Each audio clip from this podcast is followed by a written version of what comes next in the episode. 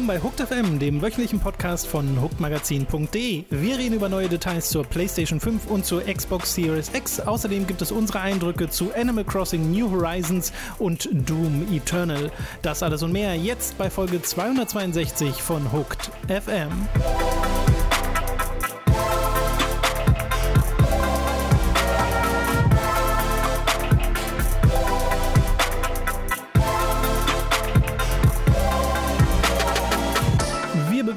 Einer weiteren Folge Hooked FM. Ich bin Tom und bei mir sitzt nicht der Robin, aber er ist mir zugeschaltet. Hi Robin. Guten Tag äh, aus Rom, Freunde. Nein, das wäre ganz schön schlecht, wenn ich aus Rom wäre. Ich wollte, irgend, kein guter Ort. ich wollte irgend so eine klassische Übertragungs-, äh, so einen Staat äh, imitieren, hat aber nicht geklappt. Aber interessant, dass du instant zu Rom gehst. Ja, weiß ich auch, ich wollte gar irgendwie, ich dachte mir, wenn irgendwie Leute im Fernsehen sitzen und von irgendwo zugeschaltet Mhm. werden, sind die bestimmt gerade in Rom. Weiß ich Bestimmt. auch nicht. Also- Also, es schien mir sinnvoll. Also wer den letzten Hooked on Topic äh, gehört hat, der weiß das schon, aber hier für Hooked FM jetzt auch nochmal. Wir nehmen gerade beide von zu Hause auf. Ist also alles ein bisschen anders. Falls sich audiotechnisch Sachen anders anhören, dann liegt das daran, weil wir natürlich auch versuchen, soweit es geht, uns äh, zu isolieren im Folge der ganzen Corona-Nummer und äh, das einfach eine Folge dessen ist. Aber wir machen halt trotzdem den Podcast, damit ihr was zu hören habt. Genau, äh, kurze Warnung, äh, ich bin jetzt gerade umgezogen oder bei mir ist jemand zugezogen, die Lucy nämlich mit zwei Katzen, äh, die habe ich gerade rausgesperrt. Es kommt aber wahrscheinlich auch noch Möbel an während des Podcasts, also falls jemand eine Klingel hört oder sonst was und das nicht einfach rauszuschneiden ist oder mal eine Katze mich überfällt, weil die Tür kurz auf ist, äh, nur dass ihr Bescheid wisst, das liegt dann daran. Oh, hören wir ein Schnurren oder sowas im Podcast? Das wäre doch eine Ich Aufwertung. halt, Schnurren wahrscheinlich nicht, wahrscheinlich das ist wahrscheinlicher, dass ihr das hört. Also, Weil die sind äh, gerade, also gerade Nemo ist gerade sehr, sehr liebesbedürftig und das macht er deutlich, indem Oh. er macht. solange er nicht ans Mikro geht. Ähm, zwei oder ein paar Updates noch. Zum einen war ja eigentlich gedacht, dass du diese Woche im Urlaub fährst in die Heimat. Das Mhm. hat sich dann dementsprechend auch erstmal erledigt und verschiebt sich quasi ein bisschen, oder? Oder wie Genau. ist da der Plan? Habt ihr da schon irgendwas? Ein Plan, ich glaube nicht, dass man einen Plan kann. Also Ja, das, momentan auf schwierig. weiteres hat sich das erledigt. Äh, genau, das wird ja noch eine Weile so weitergehen, deswegen wann sich das ändert, keine Ahnung. Äh, Des Weiteren, äh, letzte Woche ist eine neue Folge Pokémon-Prüfer erschienen. Auch für alle. Diese Woche erscheint dann eine weitere exklusiv für Supporter. Ab 5 Dollar bzw. Euro bekommt ihr die. Und die Woche darauf dann das Finale, die letzte Folge dieser ersten Staffel, die wir produziert haben, die dann auch wieder auf YouTube für alle erscheint. Und natürlich auch als MP3, weil es ja auch ein Podcast-Format ist und ihr das ja hier auch im Feed habt. Und wir haben Animal Crossing und Doom gestreamt und die Aufzeichnung davon könnt ihr bei Hooked auf unserem Channel euch anschauen. Das hat sehr viel Spaß gemacht. Das war auch schon so alles von zu Hause aus in Folge der ganzen Corona-Sache und hat aber trotzdem geklappt. Sind wir auch ganz froh drum, dass diese, Ja. diese, äh, also äh, da hatte Robin gestreamt von sich aus und ich war dazu geschaltet, aber nur als Ton. Äh, und wir hatten das zum Glück vorher gut testen können und das hat dann auch funktioniert. Und ähm, Formel 1 Fest gibt es leider auch nicht so richtig. Das ist, das ist sehr tragisch, ja. Ja. Kein Saw-Fest, kein Formel-1-Fest, kein Fast and Furious-Fest, Tom. Gar keine Feste mehr. Was macht man denn da? Wo kriegt man denn seinen Formel 1 Fix her, Robin? Ja, tatsächlich, weil Formel 1 eine gute, äh, eine gute Organisation ist. Weiß ich nicht, ob ich das einfach so sagen kann, generell. ähm, also, äh, jedenfalls haben sie da was Gutes gemacht, nämlich seit äh, jetzt einiger Zeit schon gibt's halt ähm, im Zuge von Formel 1 2019, dem Spiel von Codemasters, das du ja auch gespielt hast, dass ich viel spiele, äh, gibt's halt wirklich offizielle E-Sport-Ligen oder eine offizielle E-Sport-Liga äh, von der Formel 1, die da ausgerichtet wird. Und äh, was sie jetzt gemacht haben, ist was Neues aufzumachen, nämlich quasi immer an, also es wird halt an den Wochenenden, wo normalerweise die Grand Prix sind, weil die, die für die letzten, die nächsten, ich glaube, drei Monate wurden alle abgesagt. Also ob die Saison überhaupt stattfindet, ähm, keine Ahnung, muss man dann sehen. Ähm, das heißt, äh, bis auf weiteres werden die normalen Grand Prix, die normalen Rennen ersetzt durch äh, virtuelle Grand Prix, wo dann momentane und Ex-Formel-1-Fahrer fahren gegen ähm, Simulations-YouTuber, äh, gegen E-Sportler, die so alle in einem Mix zusammenfahren. Mhm. Das ist super, super cool. Da habe ich am Wochenende, ich habe also die, die letzten drei Tage gar nichts groß irgendwie geguckt oder gezockt, natürlich wegen Umzug, aber ähm, ich habe dann mal kurz irgendwie eine Viertelstunde in den Livestream reingeguckt, der Ende vom Livestream von dem äh, letzten Rennen. Ich glaube, es war Bahrain, ich bin mir nicht ganz sicher, ich glaube schon. Ähm, und äh, das war halt super faszinierend, weil es gibt einen, äh, so einen YouTuber, der heißt Jimmy Broadband. Ähm, und das, der ist großartig. Also der, das, der fährt halt hm. ausschließlich Simulationsrennspiele und ist unglaublich sympathisch und freundnett und äh, sehr unterhaltsam dabei und halt extrem gut. Mhm. Äh, und der fängt jetzt auch gerade an, äh, in Echtrennen zu fahren und der ist dann bei diesen Rennen auch immer mit dabei und halt zu sehen, wie Jimmy Broadbent einen unfassbar knappen und spannenden Kampf gegen Lando Norris, den Formel 1-Fahrer hat, ist halt mega faszinierend, weil Lando Norris ist währenddessen halt auch streamt. Ne, du hast halt mit Lando Norris, der ist halt 20 oder 21 oder so, und du hast Max Verstappen, der irgendwie 22, 23 ist, die beiden streamen und spielen halt auch fast jeden Tag ähm, die ganzen Simulationsdinger. Ja. Und das ist super cool und faszinierend und spaßig, sich anzugucken. Ja, das ist, das wäre auch vollkommen unabhängig von der aktuellen Situation einfach eine coole Idee, die Wirklich, man ja. so umsetzen kann. Also ihr könnt einfach, wenn auf YouTube nach dem äh, Formel 1 Kanal suchen, Formula One, und da gibt es dann den 2020 Bahrain hm. Virtual Grand Prix, äh, also sowohl als einzelständige Aufnahme als auch mit sechsminütigen Highlights. Ähm, das ist super toll. Ja, genau, da hat man wenigstens seinen kleinen Formel 1-Fix. Ja, genau. Von genau. zu Hause aus. Es ist, also ich würde sogar sagen, das ist fast ein bisschen mehr Spaß. du kannst halt die unterschiedlichen Streamer anmachen und die haben da so viel Freude dran. Jeder hat einfach Bock und Spaß ja. und lacht sich tot. Schön. Das ist hervorragend. Also, sie nehmen es auch alle nicht so ernst natürlich. Und was ich super lustig finde, Tom, erinnerst du dich noch an Nico Hülkenberg? Wahrscheinlich nicht, oder? Na, also der Name, der, da klingelt irgendwas, aber ich kann ja, mich nicht mehr dran das, Der war, das ist der, der den Rekord hat für meiste Rennteilnahmen ohne Podiumsplatz. Mm. Äh, und der ist jetzt raus also der war seit irgendwie 12, 13 Jahren oder so in der Formel 1 und jetzt dieses Jahr das erste Mal raus. Äh, und dann findet die Saison nicht statt und der fährt da auch mit. das finde ich super so, lustig. Oh. Der, der, ist jetzt einer der wenigen Formel 1-Fahrer, die gerade fahren. Noch halt eine Chance. Ja. Ja. Dann kommen wir mal zu den News von der letzten Woche, angefangen mit den Next-Gen-Konsolen, denn es gab neue Details zur Xbox Series X und vor allem auch zur PlayStation 5 zum ersten Mal. Da gab es nämlich einen Talk von Mark Cerny, den System Architect, der in gewohnt ruhiger Manier über dieses neue Gerät geredet hat. Und äh, da fand ich vornherein erstmal interessant, die Misskommunikation, die da scheinbar stattfand, wo viele Leute dachten, oh, das ist das PlayStation 5 Reveal, krass, krass, krass. Und das war es ja nicht. Es war im Wesentlichen ein GDC-Talk und die GDC gab es halt nicht dieses Jahr äh, wegen Corona und äh, das wurde jetzt als Video veröffentlicht und es war dementsprechend halt ein bisschen trockener und richtete sich eigentlich gar nicht an die äh, ans große weite Publikum, aber irgendwie mhm. kam es anders an. Ähm, also nicht irgendwie, sondern einfach, weil es halt nur einen Blogpost bzw. einen Twitter-Post gab und der war halt The Road to PlayStation 5. Hier, let's go, morgen im Stream war. Das war's. Also es war ja wirklich nicht, dass gesagt wurde, ja, äh, hier vor, also es sind zwei Stages. Der erste Stage ist überhaupt erst die Idee, dass die erste wirkliche Reveal in irgendeiner Art und Weise der neuen PlayStation so stattfindet. Mhm. Das ist, finde ich, schon grundsätzlich eine ganz schön dumme Idee gewesen.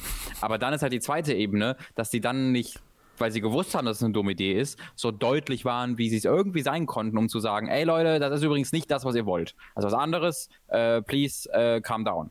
Ähm, so, und dann, dann hast du halt Streamer, die keine Ahnung oder die genauso viele Ahnung von Technik haben wie ich, die es dann begleiten in Videoform als Reaction, die dann da sitzen und sich ganz denken, was ist das denn? Hm. Ähm, ich fand, das war ein ziemlicher Fail in allen Belangen. In, also nicht, nicht in der Technik, die da präsentiert wurde, sondern in der Präsentation, die sie da gewählt haben. Ja, ich glaube auch als GDC-Talk ist das ja vollkommen in Ordnung und Max sure. weiß ja, worüber er redet und ich fand das auch informativ, aber die Art und Weise, wie es kommuniziert wurde, hätte deutlich klarer sein können, um da potenziell Enttäuschungen entgegenzuwirken, weil das große PlayStation 5 Reveal ist das immer noch nicht. Wir wissen jetzt halt die technischen Spezifikationen, so wie wir es inzwischen auch von der Xbox Series X kennen. Und die kann man jetzt auch miteinander vergleichen und sowas. Ich weiß nicht, wie viel Sinn das macht, dass wir beide das machen, weil wir beide jetzt auch nicht so viel Ahnung haben von den äh, technischen Hintergründen der einzelnen Konsolen. Aber es gibt halt ein paar Sachen, die man so oder so rausziehen kann an Informationen. Zum Beispiel eben mhm. den Fokus auf SSDs, bei dem ja auch schon Microsoft äh, das sehr in den Fokus gerückt hat und PlayStation 5 jetzt noch mal mehr. Äh, sie sagen nämlich, äh, dass sie SSDs benutzen mit äh, Zugriffszeiten von 5,5 Gigabyte pro Sekunde, die laut manchen Entwickleraussagen oder auch von Leuten von Digital Foundry, die es verglichen haben, angeblich sogar noch mal ein Stück schneller sind als die Xbox Series X, was teilweise auch am äh, Engineering dahinter liegen soll. 825 Gigabyte Platz soll man haben bei der PlayStation 5 und es gab so eine Vergleichsgrafik. Da haben sie gezeigt, PlayStation 4 hat äh, gelesen in einer Geschwindigkeit von 1 Gigabyte in 20 Sekunden, also geladen in einer Geschwindigkeit von 1 Gigabyte mhm. in 20 Sekunden. Und bei der PlayStation 5, die macht 2 Gigabyte in 0,27 Sekunden. Also es ist mhm. sehr, sehr, sehr viel schneller. Und wenn man so ein paar Entwickler-Tweets sich durchliest, als Reaktion auf diese technischen Spezifikationen, dann merkt man, dass das wohl ein sehr viel größeres Ding ist, als man vielleicht jetzt noch denkt. Äh, ja, genau. Es ist halt für Endkonsumenten, wie ich mich dazu auch zählen würde, weil ich bin jetzt auch kein Experte in Technikfragen, wie der ein oder andere vielleicht weiß. ähm, für, ist das alles sehr, sehr schwer zu konzeptualisieren. Ähm, denn du hast halt ne, die große Teraflops-Zahl, die einfach gar nichts heißt. Wir haben 12 Teraflops und ihr habt 9 Teraflops, aber äh, Microsoft könnte auf 14 hochgehen und wie das benutzt wird, könnte heißen, dass Microsoft eher wirklich 14 hat und irgendwie PlayStation eher 8,5 oder sowas. Das ist nochmal anders, mhm. als, man, als man zählt. Also das ist alles, nichts davon ist einfach, also nichts davon ist unsere Aufspiel laufen in 1080p, eure 900p oder sonst irgendwie einfach zu verstehende Zahlen. Und das finde ich eigentlich super gut, weil es uns halt so ein bisschen davor bewahrt, dies, dieses, diese lächerlichen Vergleiche, die die ersten zwei Jahre jeder Generation äh, stattfinden, ähm, so mitzubekommen. Auf der anderen Seite versuchen es die Leute halt dann zwanghaft trotzdem und versuchen dann so zu tun, als ob sie verstehen, warum jetzt die eine Plattform besser ist als die andere. Wenn die Wahrheit einfach ist, so, so das ist äh, bei meiner Recherche, bin ich da einfach immer gelandet, dass die Xbox halt die insgesamt einfach eine ganzen Tacken technisch stärkere Konsole ist, die PlayStation aber mit ihrer Festplatte einen zentralen Vorteil hat, der einen noch größeren Effekt haben könnte. Das ist so das, was ich immer mhm. mitbekomme. Mhm. Und wieso und warum und aufgrund welcher technischen Spezifikation, da bin ich ehrlich gesagt raus. Ja, da bin ich ja auch überfragt. Also wir lassen das ja auch so ein bisschen auf uns zukommen äh, und schauen dann einfach mal, was die Spiele bieten und da kann man dann die richtigen Vergleiche treffen. Was sonst noch Fokus war bei dem PlayStation Talk von Mark Cerny, war das Audio, witzigerweise. Nochmal ein Fokus mhm. auf 3D-Audio und dass das sehr viel weniger limitiert sein soll als bei der PlayStation 4, äh, weil es hardwaretechnisch von Grund auf darauf ausgelegt ist, irgendwie so unzählige Kanäle zu unterstützen und da möglichst viel äh, ja, Raumklang zu bieten kann ich jetzt auch nicht groß beurteilen, äh, wie sich das dann äußern wird, aber äh, das ist eben ein Ding, was noch erwähnt wurde. Und bei der Xbox. Ja, vor allem für VR interessant. Das stimmt natürlich, bei ähm, VR wäre super.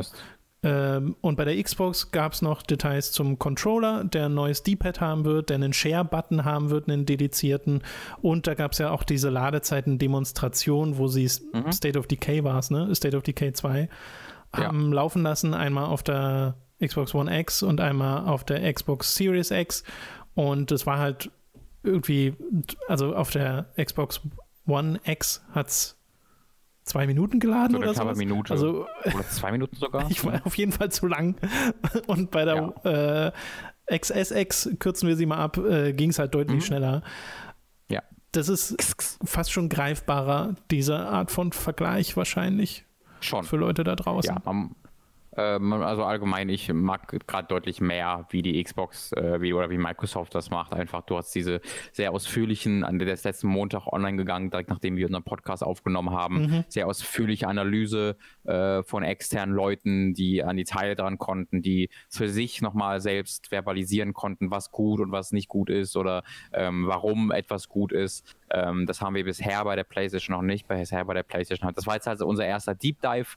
Ähm, aber der halt möglichst schlecht präsentiert wurde, leider. Äh, ich freue mich darauf, wenn wir endlich wissen, wie, wie die Konsolen aussehen, also wie dann die PlayStation aussieht und wie viel sie kostet. Das ist eigentlich das Einzige, was dann ja noch fehlt.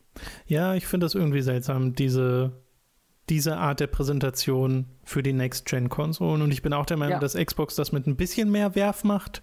aber, jeden, ja, bis, aber auch nicht, aber auch nicht so, wie man das kennt. Genau. Ich vermisse doch ein bisschen das von der letzten Konsolengeneration, wo es wirklich diese eigenen Events gab und irgendwas in der Richtung mhm. wird es ja vermutlich noch geben. Äh, wo das so richtig, hier ist unsere nächste Konsole, so sieht sie aus, wobei das, glaube ich, bei der, war das bei der PlayStation, die nicht gezeigt wurde? Auf ja, der ersten Präsi. Die, die, wurde nicht gezeigt. Genau. Nee. Ja, dass man das dann halt da auch noch äh, nachholen kann, das ist, ist ein bisschen komisch. Es sollen übrigens beide Konsolen noch erweiterbaren, leicht erweiterbaren Speicher haben.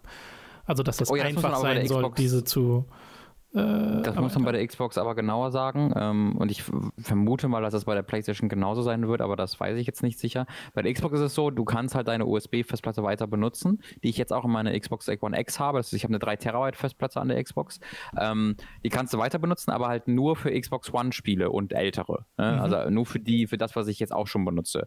Wenn du die Festplatte für Xbox äh, Series X Spiele benutzen willst, dann musst du eine eigene Festplatte kaufen, die quasi, also da gibt's, da kannst du nicht selbst auswählen, sondern da gibt es halt eine Microsoft-Festplatte, einen Typ, den du dann direkt von Microsoft über, oder über den einen Partner, mit dem sie es verkaufen, kaufen musst. Äh, und da hoffe ich natürlich sehr, dass wir, da wird halt zum Launch eine 1 Terabyte Version von verfügbar sein. Die kannst du dann quasi wie so eine Schublade einfach hinten in die Konsole mhm. reinschieben. Mhm. Ähm, und ich hoffe einfach mal, dass wir da uns da keiner Memory Card PlayStation Vita Version äh, Situation entgegensehen. Wo die so teuer werden. Genau, wo die mhm. einfach völlig teuer sind, weil es halt keine Konkurrenz gibt. Glaube ich nicht, ist aber eine Gefahr. Ja, bei der PlayStation kann man, also es ist eine bestimmte Art von SSD-Speicher, den man da einfügen kann und den gibt es quasi auch jetzt schon, aber sie mhm. sagen, mhm. man soll mal abwarten, dass die auch approved sind quasi von Sony, falls es da Probleme mhm. gibt, aber es sind wohl dann mehrere Sachen supported. Also da gibt es tatsächlich ja. nicht den proprietären äh, Speicher, ja. den man sich holen muss. Ja. Okay, Willst du noch was sagen? Äh, und, zu äh, PlayStation also, 5 was, was man kurz noch dazu erwähnen könnte, ist, äh, dass wir letztes Mal äh, oder das war, nee, das war, da, wo ich mit Leo aufgenommen habe, habe ich auch noch darüber spekuliert, dass halt die, der Release-Zeitraum sich durchaus noch drehen kann oder sich verschoben werden kann, was auch immer noch eine Gefahr ist, glaube ich. Aber Microsoft hat an dem Montag dann nochmal betont, äh, Holiday 2020 ist immer noch der Plan. Genau, ja, stimmt. Okay, dann würde ich sagen, können wir weitermachen mit der Nintendo ja. Indie World, bei der ich aber gar nicht so sehr ins Detail gehen will, weil ich habe sie dieses Mal nicht selbst verfolgt äh, und mir dann im Nachhinein nochmal oberflächlich angeschaut, was so angekündigt wurde und es ist wirklich sehr, sehr viel und das kann man hier nicht alles in den Fokus rücken. Deswegen direkt mal am Anfang auch äh, so die Bitte oder die Empfehlung, äh, schaut euch das mal selbst an, weil da sind ein paar richtig coole Titel dabei. Äh, zum Beispiel Blue Fire, wo man mit so einem kleinen Ninja-Dude unterwegs ist in äh, so einem, so einem Action-Adventure-Spiel, einem sehr klassischen Third-Person-Action-Adventure-Spiel, das im Sommer 2020 erscheinen soll. Sollen sowieso viele dieser Spiele. Baldo wurde gezeigt, das ist so ein fast schon Studio Ghibli-artiges Ding mit sehr, sehr schicken Animationen. Äh, I Am Dead wurde gezeigt, was auch einen sehr eigenen, minimierten 3D-Artstil hat, wo so anthropomorphe Vogelleute rumrennen, was sehr witzig aussieht. Äh, da als kleiner Hinweis äh, wird gepublished von Annapurna Interactive, of course. Äh, die bisher noch nichts nicht Geiles gemacht haben. Äh, das wird, ja. allein deswegen bin ich ja schon mega excited. Äh, ein Cyanide and Happiness Spiel kommt im Sommer. Äh, mhm. Summer in Mara wurde gezeigt, was auch sehr interessant aussieht. Auch so, ein, so eine Art Abenteuer-Entdeckungsspiel, Third Person. Äh, The Good Life wurde gezeigt von Swery, äh, wo man mal wieder mhm. ein bisschen neue Footage gesehen hat, das für 2020 datiert ist, aber noch keinen genaueren Release, äh, kein genaueres Release-Datum hat, so wie ich das beurteilen konnte. Eldest Souls wurde gezeigt, was einfach aussieht wie 2D Top-Down Dark Souls. Äh, hatten wir jetzt auch schon mehrfach. Da muss man, glaube ich, abwarten, ob das wirklich was taugt. Heißt das wirklich Eldest Souls? Äh, ja. Wow. Auch dann in dem Jahr, wo Elder Ring rauskommt. Wow, wow, Stimmt, wow, wow. da habe ich gar nicht drüber nachgedacht. Ja, das ist schon das ist ja wow, wow, wow. Äh, und diese ganze Indie-World endete mit Exit the Gungeon, das dann direkt released wurde an dem Tag. Also das kann man sich jetzt schon holen. Oh, ich finde gerade cool, ich weiß, ich, sorry, ich bin gerade auch am Durchskippen. Ich glaube, das ist nicht erwähnt. Hattest du äh, The Last Campfire erwähnt? Nee, noch nicht. Ja, weil das ist das, was ich wieder komplett vergessen von Hello hatte. Games, das ist ja ein Spiel ja, genau. von äh, den No Man's Sky-Macher von mhm. Hello Games, genau.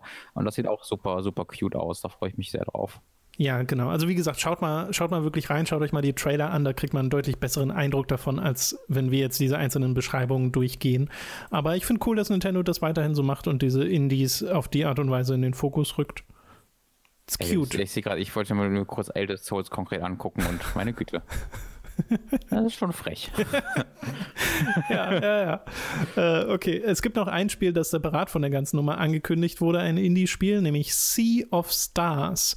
Das kommt von Sabotage Studio. Das sind die Leute, die The Messenger gemacht haben, was ja ein sehr beliebtes Metroidvania ist, das mm. erst kein Metroidvania ist und dann zu einem wird. Das soll für PC und Konsole erscheinen. Genaue Konsolen wurden nicht genannt. Allerdings mhm. erst 2022. Es befindet sich also noch sehr früh in Entwicklung und ich ja, finde krass, dass sie es schon gezeigt haben. Die hatten sich ja sogar noch um Funding gekümmert, äh, ja. teils nach, dem, nach der Ankündigung, äh, was mich auch ein bisschen gewundert hat, weil ich gedacht hätte, durch den, den letzten Release haben sie ganz schön Geld angespart. Äh, mit Messenger war ja recht erfolgreich. Mhm. Aber äh, das mal, also bin ich erstmal riesen Fan von, weil man merkt halt, also ich mag es halt tatsächlich, wenn dann sowas anderes probiert wird. Ne? Äh, wir ja. haben hier noch eine ganz andere Idee und die probieren wir jetzt. Finde ich cool. Ja, genau. Und es ist auch wirklich was anderes. Es hat zwar wieder diesen, es hat zwar einen Pixel-Optik-Look, aber der sieht einmal super detailliert und gut aus und hat so eine Art von Echtzeit-Lighting, die mhm. das Ganze sehr viel dynamischer wirken lässt, als man glaubt. Erinnert so ein bisschen vielleicht an Octopath Traveler, aber es hat nicht diesen, diese 3D, dieses 3D-Element. Also es sieht schon noch aus wie ein Super Nintendo-Spiel im Wesentlichen. Mhm. Und soll sehr viel Bewegungsfreiheit bieten, dass du wirklich da die ganzen Felsen und sonst irgendwas äh, erklettern kannst und da nicht so begrenzt bist, wie du es gewohnt bist aus dieser Grafik heraus bei diesen Spielen. Ansonsten rundenbasierte Kämpfe, eine Story, die sich um so, zwei, so, so ein Duo drehen soll und sieht super interessant aus. Gibt ja auch schon richtige also es gab da Präsentationen für bestimmte Magazine, wo es schon detailliertere Eindrücke gibt. Müsst ihr euch einfach mal umschauen. Sea of Stars sieht bisher sehr interessant aus. 2022 ist aber noch lange hin. Finde ich ja, irgendwie äh, krass. Äh, das werde ich bis dahin noch dreimal vergessen ja. und wieder mich daran erinnern und dann ganz cool finden wie eine Neuankündigung. Ich glaube auch. Schnitt auf irgendwie wirklich irgendeine Präsentation in einem Jahr und wir sagen, oh, das sieht ja cool aus. Und ja. einer im Chat so, ihr habt schon mal, da, ach egal. so, die letzte News äh, für diese Woche ist ein Remaster, das ich so ein bisschen fast verpasst hätte, dass das kommt, nämlich Shadow Man. Oh, das habe ich gar nicht, also what, habe ich gar nicht mitbekommen. Ja, Shadow ja Man bekommt ein Remaster für PC, PlayStation 4, Xbox One und Switch und jetzt rate mal von wem? Äh, Night Dive Night Studios, Dive? richtig, ja. äh, von denen, die es immer machen, äh, die das auch auf ihre Engine portieren, auf der auch ihre anderen Spiele laufen, soll dann in 4K laufen. Sie wollen ein bisschen was von dem Cut-Content wiederherstellen, was ich sehr spannend finde. Und es gibt auch schon Screenshots und es sieht auch aus wie das alte Spiel. Also es ist jetzt nicht remastered im Sinne von äh, groß neu texturiert oder sowas. Sie machen zwar so ein paar Verbesserungen, gerade im Lighting-Bereich und so, aber es sieht schon immer noch aus wie ein altes Spiel. Also im Wesentlichen auch ja. so, wie es bei Turok und Co. auch der Fall war. Genau, ganz genau. Finde ich aber super cool. Shadowman ist so die Art Spiel, die gerne mal in Vergessenheit gerät. Ich habe mir das erst neulich für die Dreamcast geholt und habe es hier stehen. Vielleicht streame ich das mal, äh, mhm. weil ich bin da durchaus interessiert dran. Das soll ja richtig gut sein. Hat damals richtig gute ich, Kritiken bekommen. Ich habe das tatsächlich auch schon gespielt. Aha. Ich habe das vor ein paar Jahren mal nachgeholt. Also nicht nachgeholt, klingt so wie durchspielen. Aber ich habe so eine Stunde gespielt, weil ich da auch schon recht viel darüber gehört habe. Ich glaube, ich habe es bei GOG oder sowas gekauft. Bin mir nicht ganz sicher. Und äh, es war okay spielbar. Also es war jetzt nicht so ein Ding, wo okay. du merkst, oh Gott, das ist völlig unspielbar. Es war schon ein bisschen weird. Äh, hatte, wenn ich mich richtig erinnere, ich weiß, mh. Hm. ich meine nämlich dann, dass das so ein bisschen eine Tomb Raider-Steuerung oder ein Feeling hatte, alles ein bisschen verzögert, zu late, äh, aber es war insgesamt äh, ganz, ganz okay spielbar. Ja, auf dem PC kann ich mir das auch noch eher vorstellen. Mit dem Dreamcast-Controller ist immer die Sache, Robin. Ich habe ja neulich in einem Stream mal MDK 2 gespielt. Mhm. Da hast du mit dem linken Analogstick, also dem einen, den die Dreamcast hat, die Kamera gesteuert. Mhm. Mit den rechten Face-Buttons, das war wie WASD, damit hast du, ja. hast du gelaufen. Ja äh, und geschossen hast dann halt mit den, mit den Triggern. Und mhm. äh, invertiert war es natürlich auch. Und das hinzukriegen, überhaupt mit links dich umzugucken und mit rechts zu laufen, ist so ein so schwierig fürs Gehirn. ja. Allein zu strafen war super schwer. Das ist aber auch wirklich beknackt, ey, meine Güte. ja, es ist so lustig, wie damals es, es, existierten halt noch keine Steuerungsstandards. So, da hat halt jeder noch ja, so sein eigenes genau. Ding gemacht. Das ist sehr das lustig. Das Alien, äh, das Alien-Ding, ja. das Alien Resurrection-Ding. Genau. Das ist so der Klassiker des PlayStation, Original PlayStation-Spiel, wo GameSpot Review gesagt hat, man hier muss man mit dem linken Stick sich bewegen, mit dem rechten Stick sich umgucken. Das ist ja Was soll das? Unspielbar. Ja, vielleicht wäre es auch andersrum gewesen. Dann würden wir heute das genau andersrum machen. Und wir wären es gewohnt. Mhm. Mhm. Wer weiß. Nun gut, Aber damit sind wir durch für die News, äh, mit den News für diese Woche. Zeit für eine kleine Werbepause. Über audible.de slash könnt ihr ein kostenloses Probeabo beim Hörbuchdienst Audible abschließen und haltet folglich das erste Hörbuch eurer Wahl umsonst, das ihr auch über diesen ersten kostenlosen Pro-Monat hinaus behalten könnt. Also audible.de slash für das kostenlose Probeabo. Außerdem sei an dieser Stelle unser Shop bei getshirts.de empfohlen. Da könnt ihr euch Shirts, Pullover, Tassen, Mauspads und mehr mit Hooked und Time to 3 Motiven holen. Den Link dazu findet ihr in der Beschreibung und auf unserer Website. Schließlich gibt es dann noch unseren Amazon Affiliate Link, über den ihr Spiele Spiele, Filme, Serien oder was ihr sonst gerade noch so braucht, bestellen könnt. Und auch den findet ihr in der Beschreibung. Wir kommen zu den Spielen, die wir in der letzten Woche gespielt haben. Und bevor wir das tun, ein kleiner Hinweis. Bisher gab es in dem Podcast so ein paar kleine Nebengeräusche. Ich weiß nicht, ob ich die erfolgreich rausgefiltert bekommen habe. Wir haben aber die Ursache dafür gefunden und jetzt sollten sie weg sein. Hurra! Das ist Hurra. alles hochprofessionell. Ja, naja, man, mir hier. Man tut, was man kann. Doom Eternal ja. Ja. erschien am Freitag zusammen mit Animal Crossing New Horizons. Zwei Spiele, über die wir jetzt reden werden. Mit welchem wollen wir denn anfangen, Robin? Äh, ja, lass doch direkt mit Doom Eternal anfangen, wenn du es gerade erwähnt hast. Okay, gern. Ich habe es jetzt auch angespielt. Du hast es ja im Stream gespielt äh, also beziehungsweise wir beide haben es ja im Stream äh, gespielt. Du warst am, am Controller, ich habe zugeguckt und wir waren beide da schon sehr angetan von dem Spiel. Also ich war an der Maus und Tastatur. Um Maus und Tastatur, ja, sorry. Ja, ja, ja, ja, ja. und äh, du willst das ja auch noch weiter streamen, ne? Ja. Äh, genau, ich habe vor, äh, wenn hier mit dem Umzug oder dem Einzug, dass sich alles ein bisschen gelegt hat und wir hier alles aufgebaut haben, äh, das ein bisschen zu streamen. Ich weiß auch noch nicht genau, vielleicht mache ich das auch vom Büro aus. Ich kann da ja hin, weil es ist ja direkt neben meiner Wohnung, mhm. ähm, weil ja meine Freundin gerade auch Homeoffice macht. Äh, das heißt, das gucken wir ein bisschen, wie wir das managen. Ähm, aber äh, ich habe vor, das in dieser Woche äh, weiter zu streamen, genau. Genau, das seht ihr dann auf twitch.tv hooked live und die Aufzeichnungen davon kommen dann auf Time to 3. Die erste, also den Anfang des Spiels, den seht ihr aber auch bei Hooked, da ist äh, mhm. die Aufzeichnung davon, wo wir beide noch dabei sind. Ich habe jetzt noch, also ich habe einmal das gespielt, was wir im Stream gespielt haben, weil ich muss ja von vorne anfangen. Äh, und dann aber mhm. auch noch darüber hinaus ein Stück und hatte auch so einen richtigen Boss schon im Spiel und habe inzwischen ja. auch die Super Shotgun, die so einen Enterhaken dran hat, den man ja, ja auch teilweise schon gesehen hat. Ein Stück weiter als ich. Genau. Und ich bin bisher auch super angetan von der Art und Weise, wie sich dieses Spiel anfühlt. Die verschiedenen Waffen, die man bekommt, die erhöhte Mobilität mit äh, der Doppeldash-Funktion äh, rumzudashen mit jetzt dem Enterhaken, um äh, Gegner sich herumzuschleudern und dann teilweise auch so eine Zeitlupe zu bekommen, in der du ein bisschen Zeit hast, genau zu zielen.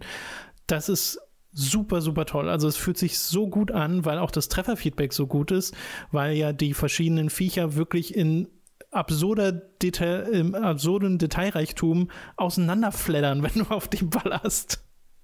Mhm. Das ist super geil. Ja. Das ist super, super, super geil. Es ist halt nicht nur zwei, drei Stellen, sondern es sind halt eher ein Dutzend Stellen, an denen du sie kaputt schießen kannst, was dem einfach so ein sehr ähm, Einz also ein, also ein einzigartiger Gore, weil ich eben hier nicht habe, mhm. hier kann ich einen Arm, hier kann ich ein Bein abschießen, wie ich es in anderen Spielen oft habe, sondern es brocken, es, es, es brechen so einzelne Teile dieses Körpers und des Fleisches weg. Genau. Ansonsten fühlt sich sehr an wie konsequente Weiterentwicklung vom 2016er Doom. Ein bisschen weniger nach ähm, du kommst so von Raum zu Raum, indem du jetzt einfach mal alle Viecher tötest, Welle für Welle für Welle, sondern mhm. ein bisschen besserer Flow, habe ich bisher die, das Gefühl. Und ich mag auch total die Szenarien, durch die sie dich schicken, dass du anfängst auf so einer Art äh, Schiff und dann bist du in einer zerstörten Stadt, die halb zur Hölle wurde und dann nochmal in so einer Art Fantasy-Setting und das ist mhm. total super. Ähm, ich muss, also ich, ich liebe es auch in den ersten zwei Stunden, die ich dort gespielt habe, wirklich sehr. Äh, ich glaube, ich liebe es sogar noch ein bisschen mehr als den ersten Teil, allein aufgrund dieser neuen Mechaniken. Ich kann aber auch verstehen, wenn es einen deswegen ein bisschen wegschiebt, dieses Spiel. Weil beim ersten Teil also ich habe ja immer sehr die, äh, war ja immer sehr dabei zu sagen, es ist ein kleines, so ein bisschen ein Puzzlespiel, wo du ganz, ganz viele Puzzle in jedem Kampf lösen musst pro Kampf.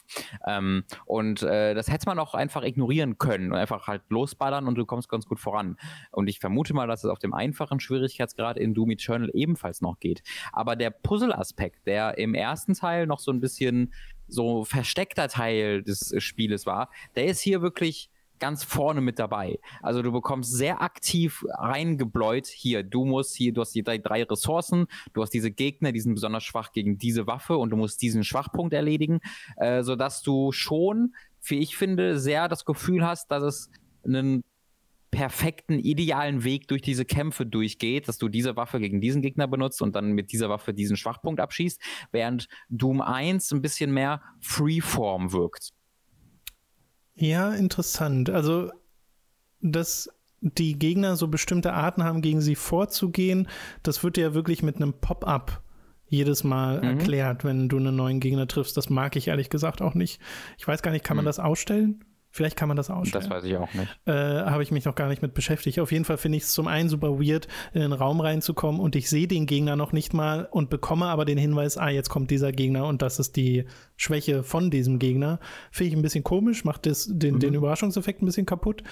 Und das selbst rauszufinden, ist ja auch möglich, weil es durchaus Sinn ergibt. Weil wenn da, ich weiß jetzt nicht, wie die heißen, die Typen, die so rumfliegen mit einem Jetpack und äh, Raketen schießen, äh, dass mhm. du halt deren Rocket Launcher kaputt machen kannst, würde sich ja ergeben, nachdem dir am Anfang einmal gesagt wurde, hey, du kannst Teile von Monstern wegschießen. Und da selbst raufzukommen, wäre, glaube ich, noch mal befriedigender, als es einfach vorgelesen zu bekommen. Weißt das könnte, ich glaube, es könnte halt auch, also ich glaube, wir könnten uns da und ich ähm, kann ich glauben, dass ich diesen Vergleich tätige. Aber da könnte man sich halt in einer Kingdom Hearts Situation wiederfinden, wo das Herausfinden des Schwachpunktes vielleicht frustrierend wird eher. Ähm, denn also auf einem, auf einem mittleren Schwierigkeitsgrad kann ich mir das vorstellen. Wenn ich jetzt bei meinem Schwierigkeitsgrad überlege, wie ich da ständig am Dodgen bin und gar keine Zeit wirklich habe, zu analysieren oder so, sondern eher wirklich nur am Reagieren bin. Ich glaube, da könnte ich, also es, wär, es wäre potenziell sehr nervig, wenn ich es äh, verpasse, mhm. bei einem Gegner herauszufinden, dass der einen Schwachpunkt hat und dann einfach glaube, dass der so super, super schwierig ist und dann währenddessen so frustriert werde. Also ich verstehe voll, was du sagst. Ich glaube aber, ich mag es, dass sie so direkt sind und ich da gar nicht erst ähm, zu, zu Frustration kommen kann auf diesem Weg. Ja, ich meine, es wird ja eine Folge von Playtesting sein oder ähnlichem, weshalb ja, das mal ja. äh, implementiert wurde. Das Ding ist, äh, Doom hat halt einen sehr bestimmten Rhythmus. Ne? Du hast ja das gerade erwähnt mit dem, man macht Glory Kills, äh, bekommt dadurch Leben, man macht Kettensägen Kills, bekommt dadurch äh, Munition und man mhm. kann die Gegner verbrennen und bekommt dadurch Armor. Und diese ganzen Sachen werden dir relativ schnell gezeigt und du bekommst dann relativ fix auch verschiedene Waffen, die dann sekundäre Feuermodi haben, alle zwei davon, zwischen denen du wechseln kannst. Und es sind sehr viele Mechaniken, die du bekommst äh, auf finde ich relativ kurze Spielzeit äh, gestreckt. Und da fühlte ich mich zwischenzeitlich schon überwältigt, dass ich auch versehentlich mal falsche Tasten gedrückt habe oder sowas, äh, wo ich so dachte, oh, okay, es ist, es ist sehr viel, was mir hier zur Verfügung steht. Und manchmal vergesse ich auch einfach zum Beispiel, dass ich den Flammenwerfer habe und benutzen sollte, um meine Rüstung zu verbessern. Und äh, ja, das, das verstehe ich, ja. Äh, da, da musste ich, muss ich erst so reinkommen und ich habe das Gefühl, ich bin immer noch dabei, reinzukommen. Aber es fühlt sich trotzdem super an, wenn du dann irgendwie von 20 Gegnern oder so umzingelt wirst und versuchst, die alle zu managen und du wirklich dann diese ganz kleinen Viecher hast, die nur dafür da sind, damit du Leben und Munition wieder auffrischt und dann die großen Gegner, die das eigentliche Problem darstellen. Das ist, finde ich, was sehr eigenes. Also das, mir fällt nicht viel ein im Shooter-Bereich, was sich damit vergleichen lässt, weil ich finde sowohl früheres Doom, was ich merke, wenn ich Doom 64 spiele, als auch andere Shooter, die vielleicht so ein bisschen auf diese ähnliche brachiale Tour gehen, wie ein Serious Sam oder so, fühlen sich noch mal mhm. sehr anders an als das hier. Auf jeden Fall. Äh, das ist dann wirklich so, da ähm, das ist halt auch ein, das ist der Unterschied zwischen äh, dem, dem, vor dem Originalspiel 2016 und diesem Sequel, was ich halt so mag. Ähm, weil ich glaube schon, also du hast das ja auch beim ersten Teil schon gesagt, ne? Du hast es nicht durchgespielt, hat sich dann so ein bisschen für dich ja, so rausgelaufen. Genug. ja. Genau. Äh, und das verstehe ich halt super, super gut. Ähm, war bei mir nicht der Fall, aber ich verstehe es voll. Und dass sie halt sagen, okay, wie können wir dieses Konzept denn weiterentwickeln. Dieses Konzept ist super gut und macht super viel Spaß. Und wie können wir das beibehalten, dass das immer noch genauso viel Spaß macht, aber können da eine Ebene draufpacken, die das noch weiter verkompliziert, der das, die das noch ein bisschen ähm, anspruchsvoller vielleicht macht. Und das haben sie, finde ich, halt wirklich, wirklich toll geschafft. Und das ist so für mich die beste Art, ein Sequel zu machen. Dass noch voll das Gefühl da ist vom Originalspiel, dass du immer noch so genau das weißt, okay, das ist Doom, das fühlt sich an wie Doom, mhm. das hat sich jetzt nicht so weit wegentwickelt, dass es ein anderes Spiel wird, aber es fühlt sich dann auf einem anderen Aspekt doch wieder ein anderes Spiel ist, weil es so intelligent weiterentwickelt wurde. Ja, und auf mehrere Arten, also nicht nur im Kampf, sondern die Mobilität wird auch sehr viel im Leveldesign gefordert. Mhm. Und wirklich gefordert, dass du nicht, also du musst dich erstmal umgucken, um zu wissen, wo geht's denn hin an manchen Stellen. Und ja. dann sind das teilweise auch gewisse akrobatische Manöver, die sie von dir wollen, wo du dann halt Doppelsprung und Dashes miteinander kombinieren musst, dann in der Luft so ein Ding aufsammelst, was deine Dashes resettet, um noch weiter Aha. zu dashen. Und äh, das ist richtig toll. Ich wünschte da, also ich könnte ein ganzes Spiel so spielen mit dieser Art von First-Person-Parcours-Gameplay. Äh, und ich meine, es gibt sowas wie Mirror's Edge, aber das hier fühlt sich nochmal anders an, weil es halt sehr viel schneller ist. Ja. Und das macht mir richtig viel Spaß. Bisher war noch nichts dabei, wo ich so dachte, okay, das ist so richtig, mal so richtig anspruchsvoll. Äh, mhm. Es ist immer noch recht easy, die Art und Weise, wie du von A nach B kommst. Äh, und der, die Herausforderung entsteht eher in den Kämpfen. Und ich spiele ja einen Schwierigkeitsgrad unter dem, was du spielst. Und das ist für mich schon oft herausfordernd, äh, mhm. wo ich so denke, ja, das, das fühlt sich befriedigend an. Ich fühle mich gefordert, aber nicht überfordert. Und das macht mir Spaß und vor allem, und das ist für manche vielleicht Blasphemie, aber ich merke halt einfach so, wie, wie das für mich den Flow vom Spiel verbessert. Ich spiele es ohne groß jetzt zu sagen, okay, ich bleibe jetzt stehen und gucke jetzt nach den Secrets. Und bevor ich ein Level beende, gehe ich nochmal zurück und will alles sammeln und so. Das mache ich ja sowieso nicht. Bin ja kein Completionist in dem Sinne. Mhm. Äh, ich mache es eher so, wenn ich jetzt beim Durchspielen sehe, ah, okay, da ist so eine Wand, die kaputt geht, dann mache ich die auch kaputt. Und wenn dann da ein Secret mhm. ist, dann hole ich es mir auch. Und ich habe schon eine ganze Handvoll Secrets auf die Art und Weise gefunden. Aber es ist nicht mein mein Fokus. Dafür spiele ich das Spiel nicht. Ich spiele das Spiel für das Adrenalin, für den Flow, der sich entwickelt. Und der ist bisher wirklich, wirklich, wirklich toll. Was ich, wovon ich halt generell nicht so ein großer Fan bin und ich weiß nicht, ob das wie vielen anderen Leuten das so geht, aber es geht mir halt so, ist von der Art und Weise, wie das Spiel Progression macht, weil du so viele freischaltbare Sachen bekommst dass mhm. du deine einmal die sekundären Feuermodi freischaltest, für die sekundären Feuermodi dann noch Upgrades freischaltest, dann Runen freischaltest, die so eine Art Perks sind, die du dir aktivieren kannst, wo du dann auswählen musst, welche davon du aktiv haben willst, dann Armor Upgrades freischaltest, dann noch dauerhafte Stat Boni freischaltest, die noch bestimmte andere Perks äh, mit aktivieren und das ist mir ein bisschen zu viel. Mhm. Also, weiß nicht, ich will eigentlich gar nicht Zeit in einem Inventar oder Menü verbringen in dieser Art von Spiel, aber äh, ich glaube, da bin ich eher in der Minderheit. Äh, ja, also ich, ich bin da auch auf einer anderen Seite. Ich mag das, weil das gibt mir auch, also ein bisschen so wie Neo 2, ne? Das ist halt, du hast halt all die Systeme aus dem ersten Teil und dann noch zwei, drei neue. ja. Und dadurch wären es dann halt sehr, sehr viele, äh, stimme ich dir absolut zu. Aber ich kann halt die Hälfte davon verstehe ich halt inhärent, weil es die gleichen sind wie vorher. Mhm. Äh, und die andere Hälfte muss ich mir dann durchlesen. Es ist halt nicht immer sehr klar. Also ich hatte auch während des Streams so einen Moment, wo ich in einem Menü war und wo du Sachen freischaltest und dann gibt es Link-Boni, wenn du gewisse Fähigkeiten freischaltest. Und so wie das Menü aufgebaut aufgebaut war, war das für mich inhärent gar keinen Sinn ergeben. Ich musste es dann erst durch, einen, durch den Chat erklärt bekommen, äh, was hier wofür steht. Und das fand ich ein bisschen, ein bisschen blöd. Da war es ein bisschen overdesigned. Es ist einfach sehr viel. Es hat ja auch, du bist ja auch auf diesem Schiff unterwegs und es schaltet sich dann noch äh, oder Schiff ist eigentlich schon falsch. Ich glaube, das ist so eine schwebende Festung, äh, wie dem auch sei.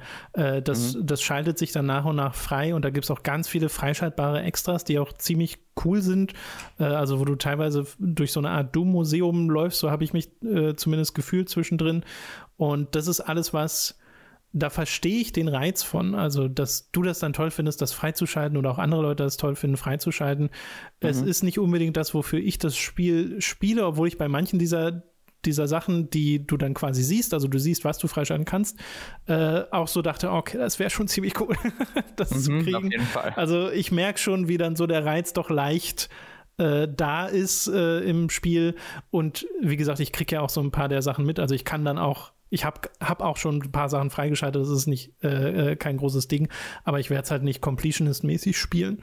Mhm. Aber so wie ich es momentan spiele, es erlaubt mir das Spiel total. Ich mag das ja auch, wenn das dann einfach beim Spieler liegt, äh, wie man heran, äh, wie man da so rangeht. Äh, bin ich bisher richtig, richtig angetan. Sieht auch fantastisch aus, das Spiel, muss man auch nochmal sagen. Ist wirklich grafisch ja. top auf dem PC. Wir benutzen ja beide SSD-Platten. Wirklich mhm. auch super geringe War ich Ladezeiten. mega beeindruckt von, ja. Äh, lädt fast gar nicht, also fünf Sekunden, wenn überhaupt. Äh, bin ich super auch super weird. beeindruckt von. Und äh, ja, bisher ein richtiger Erfolg, dieses Spiel. Absolut. Ich freue mich unglaublich, da weiter reinzu mich reinzusteigern, weil es ist auch so ein geiles Spiel, wo man alles um sich herum vergisst und man kommt ja, in diese ja, Zone ja. rein. Es Total. ist großartig. Wenn du mitten im Kampf ist, bist und, und dann, also sie machen auch ein paar nette Sachen mit bestimmten Encountern. Beim ersten Boss war ich da sehr so, oh, okay, jetzt macht ihr, aha, okay, ähm, interessant. Mhm. Äh, und das, das mag ich voll, dass du dann so überrascht wirst, dann bist du erst überfordert und dann gewinnst du Kontrolle zurück und dann fühlst du dich so mächtig in dem Spiel und das macht mhm. das richtig gut. Äh, ich würde auch sagen, es ist so ein gutes, ähm, also es hört sich bitter, aber es ist, es ist so ein Feel-Good-Spiel. auch in diesen Zeiten. ja, es ist halt, also es ist, es ist wirklich ein ähnliches Ding, was Animal Crossing macht, auf eine völlig andere Art. Ähm, weil du so sehr, also du kannst, du hast einfach gar keinen Platz in deinem Hirn, um, dir, um dich über irgendwas zu sorgen oder irgendwas nachzudenken sonst, sondern du kommst wirklich in diesen, in dieses Ding, wo, wie Hotline Miami zum Beispiel auch, wo du nicht nachdenkst, sondern einfach nur reagierst und siehst, wie das Sachen passieren und das dich dann so in diese Zone einsperrt, dass man so sein, sein, sein, sein, sein Drumherum so ein bisschen vergisst. Und ich glaube, das ist für viele Leute, gerade wenn sie halt irgendwie zu Hause eingesperrt sind äh, oder sich selbst einsperren, wie sie es machen sollten äh, und vielleicht ein bisschen sich Sorgen machen, da kann das ein sehr, sehr tolles Spiel für. Ja, das auf jeden Fall. Den Soundtrack von Mick Gordon kann ich an mein der Gott. Stelle auch nochmal hervorheben, weil das ist wieder elektrisierend, wenn man zu dieser ja. Musik durch die äh, Levels geht, äh, mit der Super Shotgun Dämonen zerfleddert. Auf jeden Fall. Gibt es gerade in der Form, glaube ich, nirgendwo anders in dieser Qualität. Tatsächlich, ja. Ich habe übrigens auch die ersten drei Levels von Doom 64 gespielt. Das ist sehr witziger mhm. Kontrast dazu? Äh, ja, es ist ein sehr, sehr anderes Spiel. ja, aber es macht auch Spaß auf seine eigene Art. Ja, da funktioniert ja. das Leveldesign halt noch sehr anders über Keycards und sowas und so ein bisschen labyrinthartig, aber äh, hat trotzdem auch schon einen guten Flow, das Spiel. Aber man ist sehr viel eher äh, läuft man da auch mal durch leere Gänge, weil die Gegner schon tot sind und versucht eher zu finden, wo es weitergeht. Äh, das ist in Doom Eternal bisher nicht wirklich der Fall. Äh, ja, genau, das sind einfach unterschiedliche Spiele, äh, die aber, also, ist das jetzt Pre-Ordering, was du gesagt hast, was das macht? Wo, wo was, Pre-Ordering? Also bekommst du das, wenn du wenn du Doom Eternal gepreordert hast? Weißt du das? Äh, weiß nicht, ich habe es jetzt einfach nur, weil es bei dir auf dem Account war, aber man kann es ja, auch für 5 Euro kaufen, das ist ja nicht teuer. Man kann's, ich finde auch 5 Euro ist ein echt fairer Preis. 5 Euro ist super, auch auf der ja. Switch, wenn man es da spielen genau. will. Äh, man kann halt mit Doom 1, 2, 3, 64 äh, und Doom und dann demnächst auch Doom Eternal sich schön so eine Doom-Switch bauen. Die, die Doom Switch. Gibt es eigentlich eine Doom Special Edition Switch? Das müsste es doch eigentlich geben. Das wäre richtig so, geil, ja. Die so gebrandet ist. Die sollte genau die gleichen Farben haben wie die Animal Crossing Switch, nur halt mit dem Doom Guy in der, in der Ecke. Dieses freundliche Blau und Grün an der Seite. ja. Okay, dann können wir doch direkt mal zu Animal Crossing kommen. Das habe ich nämlich wahnsinnig viel gespielt bereits übers Wochenende mit Dani zusammen. Äh, du hast ja auch schon reingeschaut, ne? Ich habe bisher jeden Tag reingucken können. Mhm. Ähm, ich habe, würde ich sagen, jetzt insgesamt vielleicht so vier Stunden, vielleicht ungefähr, vielleicht drei gespielt. Ich ja. habe mein Haus und ich habe, bin gerade dabei, dem Mann genug oder dem Vogel genug Dinge zu geben, damit ich ein Museum äh, errichten kann. Mm, ja. Beziehungsweise meine, meine Sachen im Museum ausstellen. So rum. Blathers heißt er bei uns, weil wir genau, spielen ja beide auf Englisch und da. Eugen ja. heißt er im Deutschen. Ähm, Eugen. Eugen. und, ja, also ich habe, glaube ich, schon 20 Stunden Spielzeit oder sowas. Es ist absurd. Ich habe mit Dani, seitdem das Freitag draußen ist, haben wir ja den Stream gemacht. Das könnt ihr euch anschauen auf Hooked.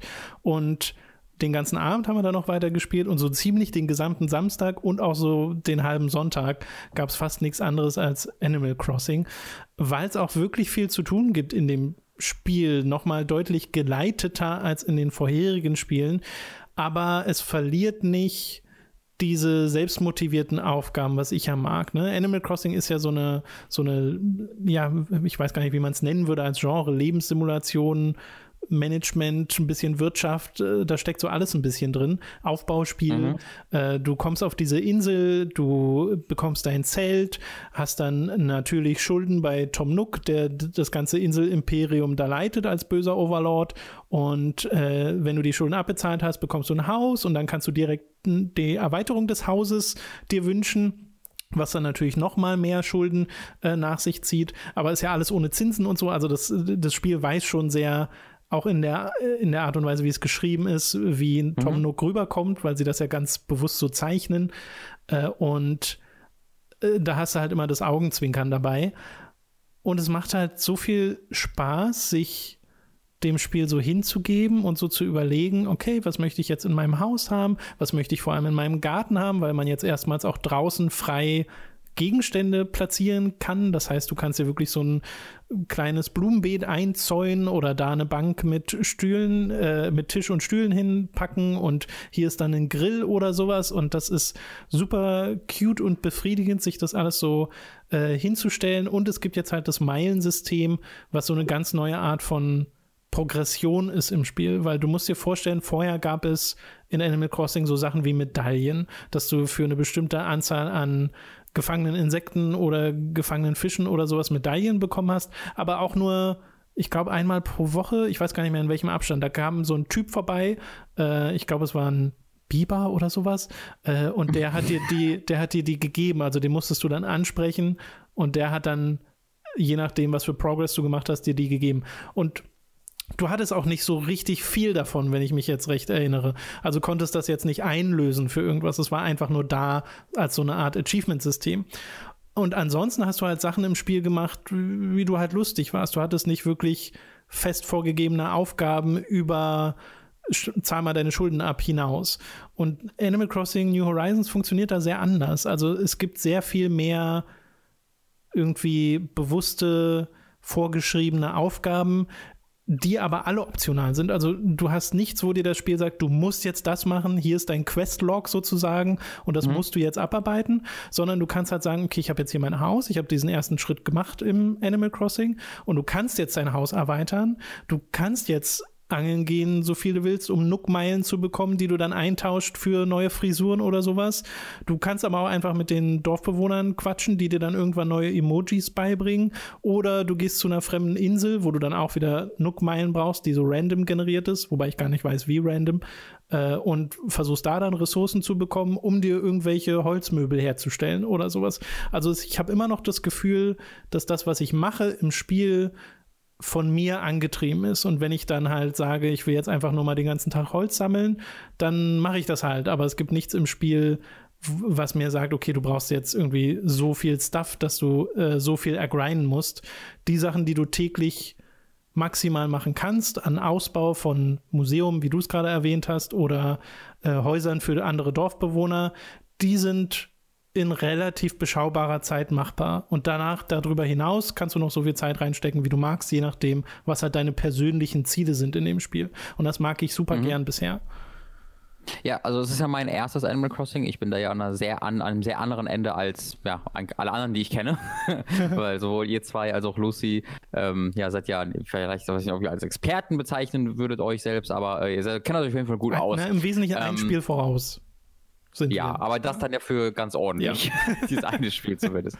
ähm, und für mich war das ja alles komplett neu. Ich kenne das halt einfach nur als Meme, ich kenne die Charaktere so grob, aber was man jetzt wirklich in dem Spiel macht, unmittelbar, ähm, da habe ich sehr wenig Erfahrung mit gehabt. Und äh, ich mag auch sehr, was du gesagt hast, dass du am Anfang sehr wenig tutorialized wirst ähm, und es mehr sich dynamisch erklärt durch die durch die Spielsysteme selbst. Ähm, das ist für in den ersten also nicht in den allerersten Minuten, aber wenn du dann mal so dein, dein Zelt aufgestellt hast und äh, so ein paar Sachen gemacht hast, hat es mich erst ein bisschen verwirrt, so für zehn Minuten, dass mhm. ich so dachte, okay, und jetzt nachts habe ich das gemacht, dann, dann bin ich zu Tom Nook gegangen, what do I do? Und dann irgendwie so was halb hellfreiches gesagt. und dann war ich so ein bisschen verloren und dann habe ich halt mal Lucy gefragt, was soll ich denn jetzt machen? Dann hat die mir so zwei, drei Sachen gesagt, wie ich machen kann. Und dann so, ah, okay. Und dann habe ich damit angefangen, habe dann die Progression bemerkt, dass ich dadurch dann wieder Miles bekommen habe. Durch die Miles konnte ich dann neue Sachen kaufen. Durch die Sachen kaufen, die ich mir dann gekauft habe, braucht man dann Materialien, die ich mir dann sammle. Äh, wenn ich die neuen Materialien sammle, geht irgendwann mein Werkzeug kaputt, das ich dann auch wieder herstellen muss. Äh, und das ist dann ein, ein ewiger Kreislauf, der niemals aufhört. Äh, und seitdem äh, ist das für mich auch total ein Flow, also wo du immer zwei, drei Sachen zu tun hast, mindestens ja. äh, und meistens mehr, wo du nicht das Problem hast, ich weiß nicht, was ich tun soll, sondern vielmehr das Problem hast, ich weiß nicht, was ich als erstes tun soll. Genau, und ich finde, es ist so ein schönes, ähm, so eine schöne Balance aus, hey, ich habe hier Sachen, die durchaus vorgegeben sind, weil ich ja anhand der Meilen sehe, ah, okay, ich krieg hierfür äh, Bonuspunkte, ich krieg hierfür was, oder ich weiß gerade, ich muss Häuser bauen für andere Dorfbewohner und die haben halt diese Materialienvoraussetzungen, also hole ich das halt alles. Mhm. Aber nicht Überforderung. Also es ist nicht so viel auf einmal, dass ich denke, oh Gott, ich weiß gar nicht, wie ich das schaffe. Überfordern tut man sich höchstens selbst, indem man sagt, okay, ich will jetzt alle Möbel bauen oder, oder sonst irgendwas. Äh, ja, indem man irgendwie, also Lucy hat dieses Spiel dreimal neu gestartet, bis sie eine Inselform hatte, die sie wollte. Äh, man kann das Spiel halt versuchen zu min-maxen. Ja. äh, weiß ich, muss jeder für sich selbst entscheiden. Ähm, ich persönlich äh, war halt, war halt kurz überfordert am Anfang, einfach mhm. weil die Systeme mir alle sehr neu waren und wenn du halt nicht weißt, okay, ist das jetzt ein Crafting-Spiel? Ist das jetzt, was ist diese, was, was wollen die von mir hier? Was ist das zentral, die zentrale Idee? Da musst du zuerst eine Idee von bekommen und wenn du das hast, dann, dann stimme ich dir absolut zu. Äh, da fällt es halt zumindest schwer, sich wirklich zu überfordern. Ähm, es sei denn, man will halt wirklich alles so schnell wie möglich haben, was meiner genau. auch nicht so viel Sinn ergibt. Also das Spiel hat ja diese ganzen ähm, die ganz, diese, diese, festen Zeitvorgaben sind ja da, um dich auch ein bisschen dazu zu bringen, dass du nicht alles sofort machen willst. Du brauchst deine, deine Früchte wachsen erst nach einer gewissen Zeit genau. nach. Das, also ganz viel von dem Craften kannst du nicht einfach endlos farmen, sondern musst halt ein bisschen Zeit abwarten dazwischen. Und ich glaube, da ähm, tut man sich einen Gefallen, wenn man dieses Spiel, dem Spiel auch diese Zeit halt lässt. Ja, ich glaube auch. Es ist immer noch ein Spiel, was man über einen längeren Zeitraum spielt und nicht an einem Wochenende durch, in Anführungszeichen. Das geht bei dem Spiel einfach nicht. Und ich finde, mhm. das trägt auch maßgeblich dazu bei, bei, dass du, wenn du einen Baum pflanzt, der ein paar Tage braucht, um zu wachsen, äh, oder wenn die Früchte abgeerntet sind, die auch nicht sofort wiederkommen, sondern das ein bisschen dauert. Deine Blümchen brauchen Weichen, um nachzuwachsen. Wenn du sie gießt, geht's halt ein bisschen schneller. Das trägt alles dazu bei, dass das ein bisschen mehr wie wirklich seine eigene kleine Welt wirkt, die du in der Tasche oder jetzt halt in deiner äh, Switch-Konsole hast, die am Fernseher angeschlossen ist. Und die macht das, das macht das alles ein bisschen glaubwürdiger. Das gibt dem, finde ich, ein bisschen mehr Tiefe, macht es lebendiger, dynamischer. Auch dass dann nach und nach neue Dorfbewohner dazuziehen, die du übrigens, ich weiß gar nicht, ob man sie bekommt, wenn man nicht fremde Inseln besucht, weil bisher habe ich drei, drei, vier oder so äh, mal diese random generierte Insel da besucht und da war jedes Mal ein mhm. Dorfbewohner drauf und dem konnte ich dann sagen, mhm. hey, komm doch zu mir. Äh, ah, okay. Davon ist jetzt der erste gekommen. Also ich habe einen zusätzlichen Dorfbewohner zu den zwei, die am Anfang dabei sind. Und ich habe halt inzwischen das Museum gebaut. Und das sind alles so Sachen, das, das motiviert mich schon. Also ich war bisher jeden Morgen so, und das ist so dieses klassische Animal Crossing-Ding, kenne ich früher auch von der 3DS-Version, dass ich mich mhm. freue, Animal Crossing einmal anzumachen. Einmal, weil ich weiß, dass bestimmte Items, die ich mir gekauft habe, mir zugesendet werden, dass inzwischen ein Dorfbewohner dazukommt, dass irgendein Bauprojekt fertig wird. Ich habe jetzt zum Beispiel auch die erste Brücke auf meiner Insel, ähm, dass ich mich darauf freue, das dann zu erkunden und zu benutzen. Aber es kommen ja auch random Sachen dazu. Also ich hatte jetzt schon die Teppichverkäuferin, die wieder da war, die so Teppiche und äh, Tapeten verkauft und teilweise super freaky Version davon. Also ich habe eine, einen Bodenbelag für meine, äh, für meine Wohnung. Das ist, der heißt einfach nur Lava Floor. Und das ist wirklich mhm. Lava, mhm. die aber animiert ist. Sehr gut. Was super weird aussieht. Äh, und solche Sachen gibt es dann da teilweise. Und ich finde, das auch wieder lässt es lebendig wirken. Man freut sich halt, das jeden Tag anzumachen. Und es gibt wahnsinnig viele Komfortfunktionen, die hinzugefügt wurden, dass du überhaupt deinen Charakter mhm. erstellen kannst, Robin. Das ist ja, das ging früher einfach nicht. Oh, wirklich? Ja, du hast. Weil da, das, da dachte ich mir so, das ist ganz schön doof. Also, dass man halt wirklich nur drei irgendwie Gesichter und sechs äh, Frisuren hat, da war ich ein bisschen enttäuscht von. Ja, früher war es auch nicht mehr, aber du konntest auch gar nicht erst sagen, was du haben willst, so genau. In New okay. Leaf war es so, dass du am Anfang, dir wurden so ein paar Fragen gestellt wer du denn bist und so. Und darauf basierend wurde dann dein Charakter erstellt. Und hm. ich glaube, in vorherigen Spielen hat man noch weniger äh, ähm, äh, Wahl, was das wird. Ich weiß es aber nicht. Und dann gab es halt einen Friseur im Spiel, zu dem du hingegangen bist und äh, da hast du dann neue Frisur bekommen und sowas. Und hier ist es ja wirklich so, du schaltest die über Nookmine frei, die neuen Frisuren und Haarfarben und kannst sie dann jederzeit ändern. Kannst sogar dein Geschlecht und dein komplettes Charakteraussehen jederzeit ändern. Äh, was krass ist, ging früher einfach nicht. Oder auch, dass okay. du jetzt so eine äh, Funktion hast, dass du dir irgendwann so einen Schrank bauen kannst, an dem du frei deine Klamotten wechselst die du im Inventar oder im Lager hast. Das ging früher mhm. auch nicht. Du musstest die immer manuell alles rausnehmen und dir einzeln anziehen.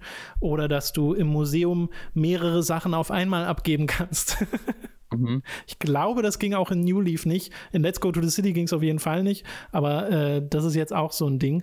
Und als ich das Museum jetzt mit Dani freigeschaltet hatte, das war ja erst heute Morgen, waren wir beide auch sofort so, oh Gott, das wird, ist es noch mal schöner, sich zu überlegen, hier die ganzen Insekten und Fische und Fossilien reinzubauen, weil das alles so hübsch designt ist, weil die vorherigen Museen sahen sich immer recht ähnlich über die Spiele hinaus. Und hier ist es wirklich ein designtes, richtig gut aussehendes Museum, bei dem es richtig Spaß macht, durchzugehen und neue Sachen dafür zu suchen. Und äh, das sind alles so, also da gibt es noch diverse andere äh, äh, Sachen, aber ich will jetzt nicht komplett äh, dir das Ohr abkauen. Äh, das sind alles so Sachen, die ein richtig großer Schritt sind für die Serie. Mhm. Also, wenn ich mir angeguckt habe, ne, ich habe ja mit New Leaf angefangen und dann habe ich mal Let's Go to the City und andere Vorgänger reingeguckt und dachte so, ja, okay, ich sehe, wie das so eine iterative Version davon ist. Aber der Schritt von New Horizon zu New Leaf ist, glaube ich, der bisher größte. Das ist, äh, also schön zu hören. Das freut mich ja. tatsächlich einfach. Ähm, das ist etwas, was man erwarten kann, finde ich auch nach so einer langen Zeit und so einem Konsolensprung. Und es ist sehr, sehr schön zu hören, dass für Fans der Serie auch dieser Sprung äh, ja, merkbar ist. Ja, ich bin auch super angetan und freue mich, also bin auch ein bisschen beruhigt, dass es mir so gut gefällt, weil ich mich vorher gefragt habe, ah, okay, wenn es so viele fest vorgegebene Ziele gibt, macht das dann wird das dann so ein Listen abarbeiten, mehr als dieses frei bestimmte, nee, ich will mir jetzt das bauen, ich will das hier schön machen und das und das. Und ist es nicht. Also die Sorge war zumindest bisher unbegründet. Äh, ich habe genau das Gefühl, was ich in New Leaf habe, dass ich selbstbestimmt bin, aber trotzdem noch diese andere zusätzliche Ebene habe, die dem eher was hinzufügt, als dass es dem Spiel mhm. etwas nimmt, ist zumindest bisher mein Gefühl. Und das ist, finde ich, das beste Ergebnis, was man so haben konnte. Mhm. Kritik an dem Spiel wäre bisher immer noch die Speicherstandnummer, dass Cloud Save nicht funktioniert und man auf einer Switch nicht mehrere Inseln haben kann, ist jetzt für mich persönlich nicht relevant, finde ich an und für sich einfach nur immer noch voll unnötig. Ja. Äh, und die Musik ist gut, die da ist, aber es ist nicht mehr so wie früher, dass es für jede Stunde am Tag eine einzelnes, einen einzelnen neuen Track gibt, was komisch ist. Ja, das ist, das habe ich mir auch am ehesten gedacht, so, das ist sehr so, ähm, also ich glaube, es kann sehr eintönig werden. Ja, die Befürchtung habe ich auch. Weil es ist uns beiden aufgefallen, also Dani und mir. Dani hat irgendwann mal gesagt, gibt es eigentlich wieder die einzelne Musik? Nee, oder? Und ich dachte so, mhm. ja, nee, stimmt, wir hören jetzt schon sehr lange den gleichen Track. Äh, und das ist schade, weil das war früher so ein Alleinstellungsmerkmal der Serie, dass es für jede Stunde so eine eigene Musik gab. Vielleicht ja. wechselt sie jetzt einfach in größeren Zeitabständen durch, das weiß ich einfach nicht was da. Ich muss sagen, ich habe es halt immer, ich habe das Spiel auch noch nie bei Tag gesehen. Was du immer abends spielst oder halt, Genau, ja. nur abends Zeit hatte kurz. Ähm, äh, vielleicht äh, liegt es bei mir auch einfach daran, dass ich nur einen Song gehört habe, weil ich es immer zur gleichen Zeit spiele. das ist aber auch gut. Äh, übrigens mal, Nachts kann dir ein Geist begegnen. Äh, das hat gerade, das ist gerade eine News, die ich jetzt gerade einfach sehe. Äh, kann man vielleicht mal kurz erwähnen. Äh, Epic Games hat so einige Spiele für den Epic Store angekündigt demnächst. unter anderem Samurai Showdown kommt auf PC im Epic Store. Oh, gibt es ja. da ein Release-Datum für? Weil das hatte bisher äh, kein Release. Sommer. Nur Sommer. Holy also shit, das ist immer noch so lange hin. Äh, ach, ist, aber ist das Spiel noch nicht draußen? Nein, man wartet die ganze Konsolen? Zeit. Also, aber was hast du denn? Hast du, du hast doch irgendeinen Samurai Showdown gespielt? Nein, nein, nein. Das, das Spiel ist draußen. Die PC-Version ja. ist Okay. Das, wo, wo man bisher nicht wusste, wann die denn endlich mal kommt. Okay, ja, die ist jetzt, also das scheint dann Epic Store Exclusive zu sein und soll im äh, Sommer kommen. Oder da nee, Frühling, Frühling 2020 steht hier. Sorry, Frühling. Frühling, ja, okay, das wäre super. Mhm. Weil ich ja. würde super gern.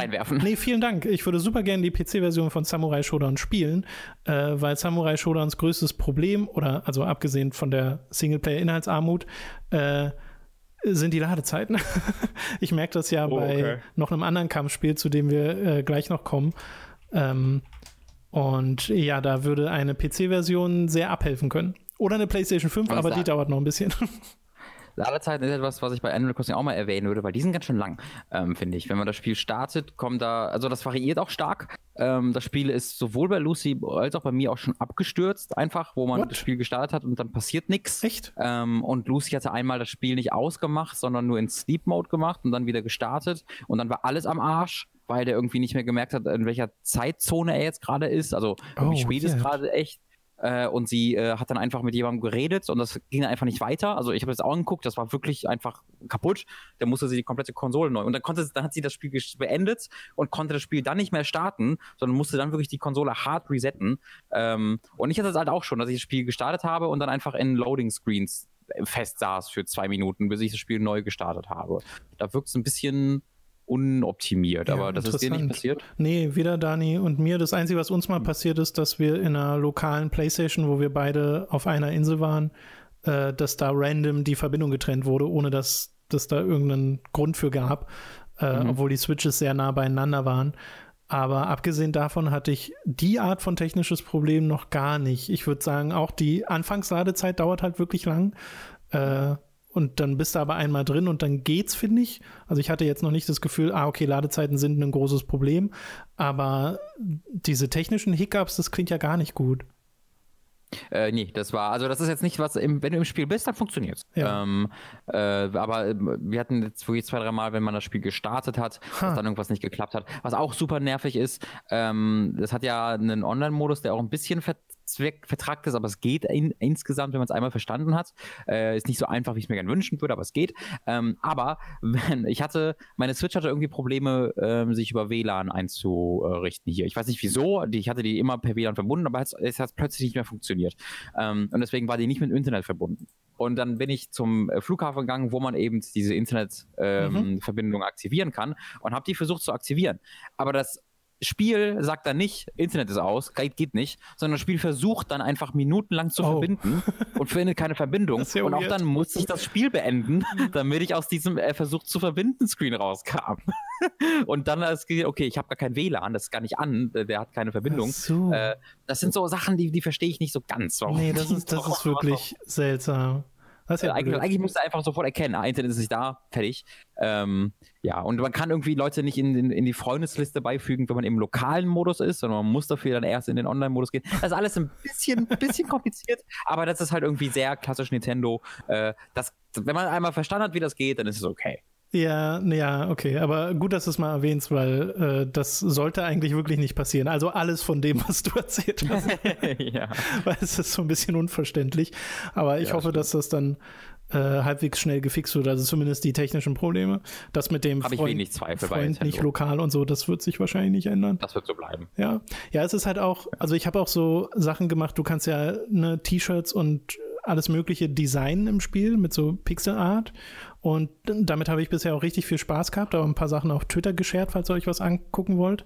Mhm. Aber ich kann es noch nicht mit Dani oder irgendwelchen anderen Spielern scheren, weil dafür der Shop noch fehlt im Spiel. So. Oh. Und das finde ich auch ein bisschen schade. Also die Funktion hätte ich dann doch eher auf dieses Ingame-Handy gelegt, weil man hat so ein Handy im Spiel, auf dem mhm. man verschiedene Funktionen hat.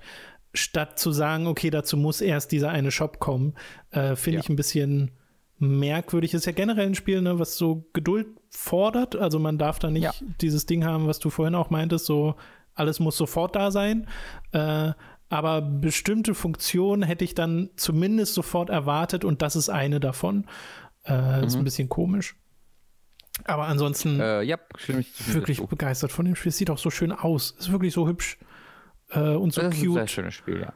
Und ja, äh, da, also Dani und ich haben beide schon so gesagt, das wird wahrscheinlich Dutzende Stunden unseres, unseres Lebens verbringen äh, und wir lassen es sehr gerne mit einem Lächeln zu, dass es das tut. Weil wir bisher richtig darin aufgehen. Deswegen ganz große ja, Empfehlung an der Stelle für Animal Crossing New Horizons ja, ich habe jetzt auch erstmal zwei, drei andere Spiele, wo ich mich richtig reinknien will, aber Animal Crossing wird schon ein schönes Ding, wo ich glaube ich auch immer wieder zurückkehren ja. werde, weil da habe ich auch gerade echt Spaß dran. Ist ein super Nebenherspiel und war übrigens ein fantastischer Kontrast mit Doom Eternal. Oh ja. also die beiden Spiele passen tatsächlich ganz gut zueinander. Mhm. Gut, wir haben noch zwei andere Spiele. Zum einen Paper Beast, das du gespielt hast. Das war ein VR-Titel, yes. oder? Genau, das ist PlayStation VR exklusiv, mhm. zumindest bisher. Äh, und kommt von Eric oder dem Studio von Eric Chahi. Das ist der Macher von Another World oder Out of This World, wie es in den USA bekannt war. Äh, was halt ein Klassiker der Videospielindustrie als Ganzes ist. Mhm. Ähm, war damals ein, eines der ersten so ähm, ja, filmischen Spiele, ne? wo du äh, so ein bisschen die Steuerung eines Prince of Persia hattest, also des Ursprungs Prince of Persia, so ein bisschen verzögert alles, aber äh, jetzt nicht fokussiert auf eine, eine irgendwie eine 2D-Welt, die du durchstreifst mit Jump'n'Run-Passagen, sondern äh, das war du hast hier ein Level und da gibt es einen Weg durch und den musst du halt finden, äh, zum richtigen Zeitpunkt springen, zum richtigen Zeitpunkt schießen und dann bekommst du ohne Worte oder so, aber einfach durch Storytelling in, ähm, ja, ohne Worte halt, äh, bekommst du halt eine ganz angenehme, simple Geschichte erzählt. Ähm, und der hat dann auch zum Beispiel Heart of Darkness gemacht für die PlayStation, äh, für die Original mhm. PlayStation damals. Auch ein Klassiker. Äh, auch, oh, ja, auf eine andere Art allerdings. Ja. ähm, und der hat jetzt äh, Paper Beast mit seinem Team für die PlayStation VR gemacht und da habe ich jetzt so eine Stunde reingeguckt, ähm, weil heute das Embargo vorbei ist. Wie gesagt, mehr ging nicht. Ich habe das jetzt so ein bisschen dazwischen gequetscht, weil ich halt sehr interessiert war und weil ich glaube, dass das jetzt auch sehr untergeht, weil das, ich habe, also ich bin mir nicht ganz sicher, aber ich habe gehört, es kommt irgendein so anderer VR-Titel jetzt demnächst raus, hm, was? Ähm, den man schnell vergisst. Ja, irgendein so VR-Titel, der fängt mit H, glaube ich, an und hört mit Half-Life auf.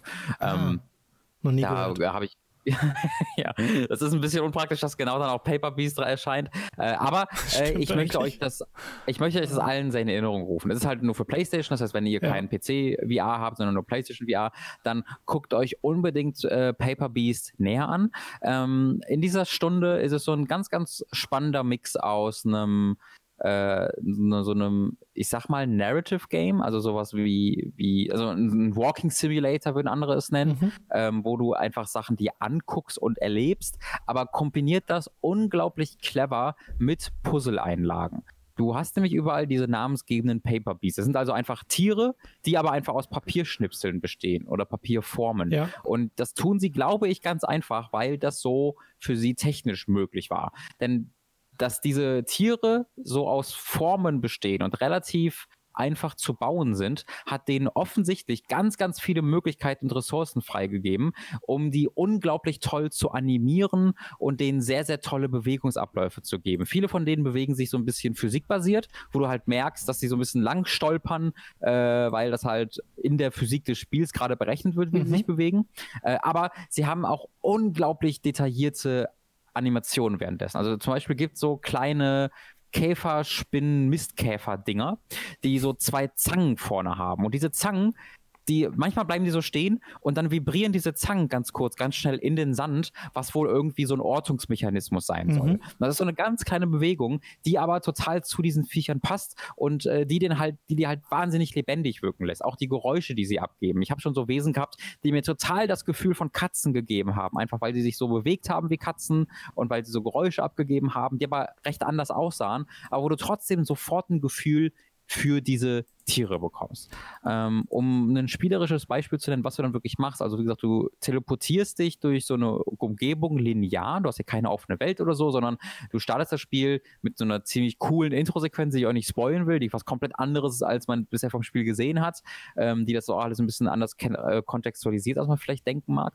Ähm, will ich aber nicht spoilen, wie gesagt. Äh, und äh, du komm, dann in dieser, in dieser Welt der Paper Beasts, alles so ein bisschen Wüstenumgebung und da ist dann so ein riesiges Paper Beast, so wirklich so eine Art Dinosaurier ja. fast schon. Und der läuft dann quasi vor und du folgst dem dann einfach so ein bisschen äh, und kannst dann halt so ein bisschen auch links und rechts entlang erkunden, aber wirklich viel ist da nicht und irgendwann sind halt die Sanddünen zu, zu steil, sodass du da nicht mehr hoch kannst.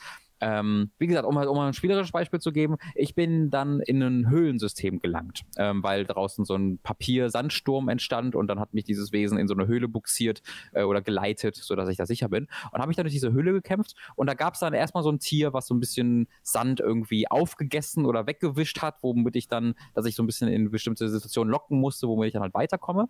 Aber dann habe ich das war super eklig. Also das Spiel war auch immer mal wieder richtig scary und eklig, ja. weil du einfach in einem Höhlensystem bist mit so wilden Tieren, die sehr überzeugend animiert sind und dann auch mal ganz viele Beine haben oder so Fühler, was super scary ist. Äh, und das war dann so ein, das war so ein ganz, ganz, ganz, ganz langer Wurm. Der, der, der steckte im Boden und du selbst mit deinem Controller kannst halt mit der R2-Taste, die kannst du halten, und dann kannst du quasi, wie in Gary's Mod oder so, diese Tiere festhalten und irgendwo hinziehen. Und die reagieren darauf so, ah, what the fuck are you doing? Du kannst sie halt irgendwo hinziehen und dann loslassen. Und dieser Wurm steckte quasi im Boden und ich das sah einfach aus wie eine Pflanze oder so. Und ich habe dann daran gezogen und dann, das sah halt aus wie so ein, wie so ein Bandwurm, den ich so aus den Innereien dieser Höhle rausziehe. Und an beiden Enden, also der, der, der Körper war halt Papier, aber an beiden Enden waren dann so ganz viele, vielleicht irgendwie vier Dutzend kleine äh, ganz sich schnell bewegende Haartentakel-Dinger jeweils. Und ich sag mal so, oh no, das ist, oh mein Gott, ich habe so richtig erschrocken, war so richtig eklig. ähm, und dann habe ich den halt hingelegt und ich habe sofort gesehen, der hat angefangen, sich so zu bewegen vorne. Der, also diese Tentakeldinger gingen in den Boden rein und haben so ein bisschen irgendwie geschaufelt. Und dann habe ich den beobachtet und dann habe ich bemerkt, dass der quasi vorne den Sand isst und den hinten wieder ausscheidet. Ah, mh, hm, schön. Und dann, und dann musst du halt dieses Tier nutzen, um dir quasi einen Weg so durchzubuddeln. Ja, du musst sagen, okay, hier setze ich den Mund jetzt hin und dann lege ich den After irgendwo dahin, damit ich mich nicht zubuddel und dann, weiß, dann, äh, dann ist, frisst er sich so durch diese Sandberge durch, sodass du da durch kannst. Und dann kam ich irgendwann in eine Höhle rein, wo dann drei von diesen Viechern rumlagen und ich habe gesehen, hier ist ein so ein See, einen Fluss in diesem Höhlensystem, aber ich will genau da, wo dieser kleine Mini-Fluss ist, da will ich lang. Und dann habe ich halt diese Viecher so hingelegt, dass die quasi den, den Sand so aufgegessen haben, dass das Wasser in eine Richtung abfließen kann, sodass ich dann da, wo das Wasser vorher war, durchlaufen kann. Also alles wird halt physisch korrekt berechnet. Ja, das Wasser fließt dann auch richtig ab und du buddelst dir dann so den Weg voran äh, und, und leitest das, das Wasser dann woanders hin. Und das fand ich wirklich un unglaublich cool, eben weil es keinerlei Tutorial-Nachrichten hat, weil es keinen Text hat, der dir sagt, hier machst du jetzt das und das, sondern du guckst dir diese Tiere an, versuchst zu verstehen, was sie da gerade machen mhm. und dann zu verstehen, wie du das für deine Situation nutzen kannst. Und das hatte ich jetzt also schon an zwei, drei Punkten, wo ich halt sehr, oh, das, wo ich erstmal begeistert davon war. Also diese Würmer machen nicht so viel, die liegen da und fressen halt aber ich, ich habe so eine Kolonie von Mistkäfern gefunden, die halt wirklich aktiv so einen Berg am Bauen waren, quasi mit ihren Mistkäfern. Und dann ja. die, die Dinge, aus irgendeinem Grund die Dinge haben runterrollen lassen und da war noch so eine, so eine Qualle, die den Licht gegeben hat. Und das hat alles miteinander funktioniert. Und dann musst du rausfinden, wie du jetzt dieses sowieso schon so wunderbar anzusehende Naturschauspiel so beeinflussen kannst, dass du das erreichst, was du willst. Und das gefällt mir in dieser ersten Stunde wirklich hervorragend. Ich habe da richtig, richtig viel Freude daran. Das klingt unglaublich bizarr, Robin. Ich weiß noch, wie wir, wie wir dies, das Spiel, bei irgendeinem Event haben wir das mal gemeinsam gesehen, dass das, ähm, also bei einer, bei einer State of Play oder bei der E3 oder mhm. sonst irgendwo war das mal als Trailer zwischengeschoben. Und ich weiß, dass wir beide da direkt angetan waren vom Look des Spiels. Aber ich hätte jetzt basierend auf diesem diesen Eindrücken, die ich bisher davon hatte, diesen optischen Eindrücken, nicht sagen können, was man macht.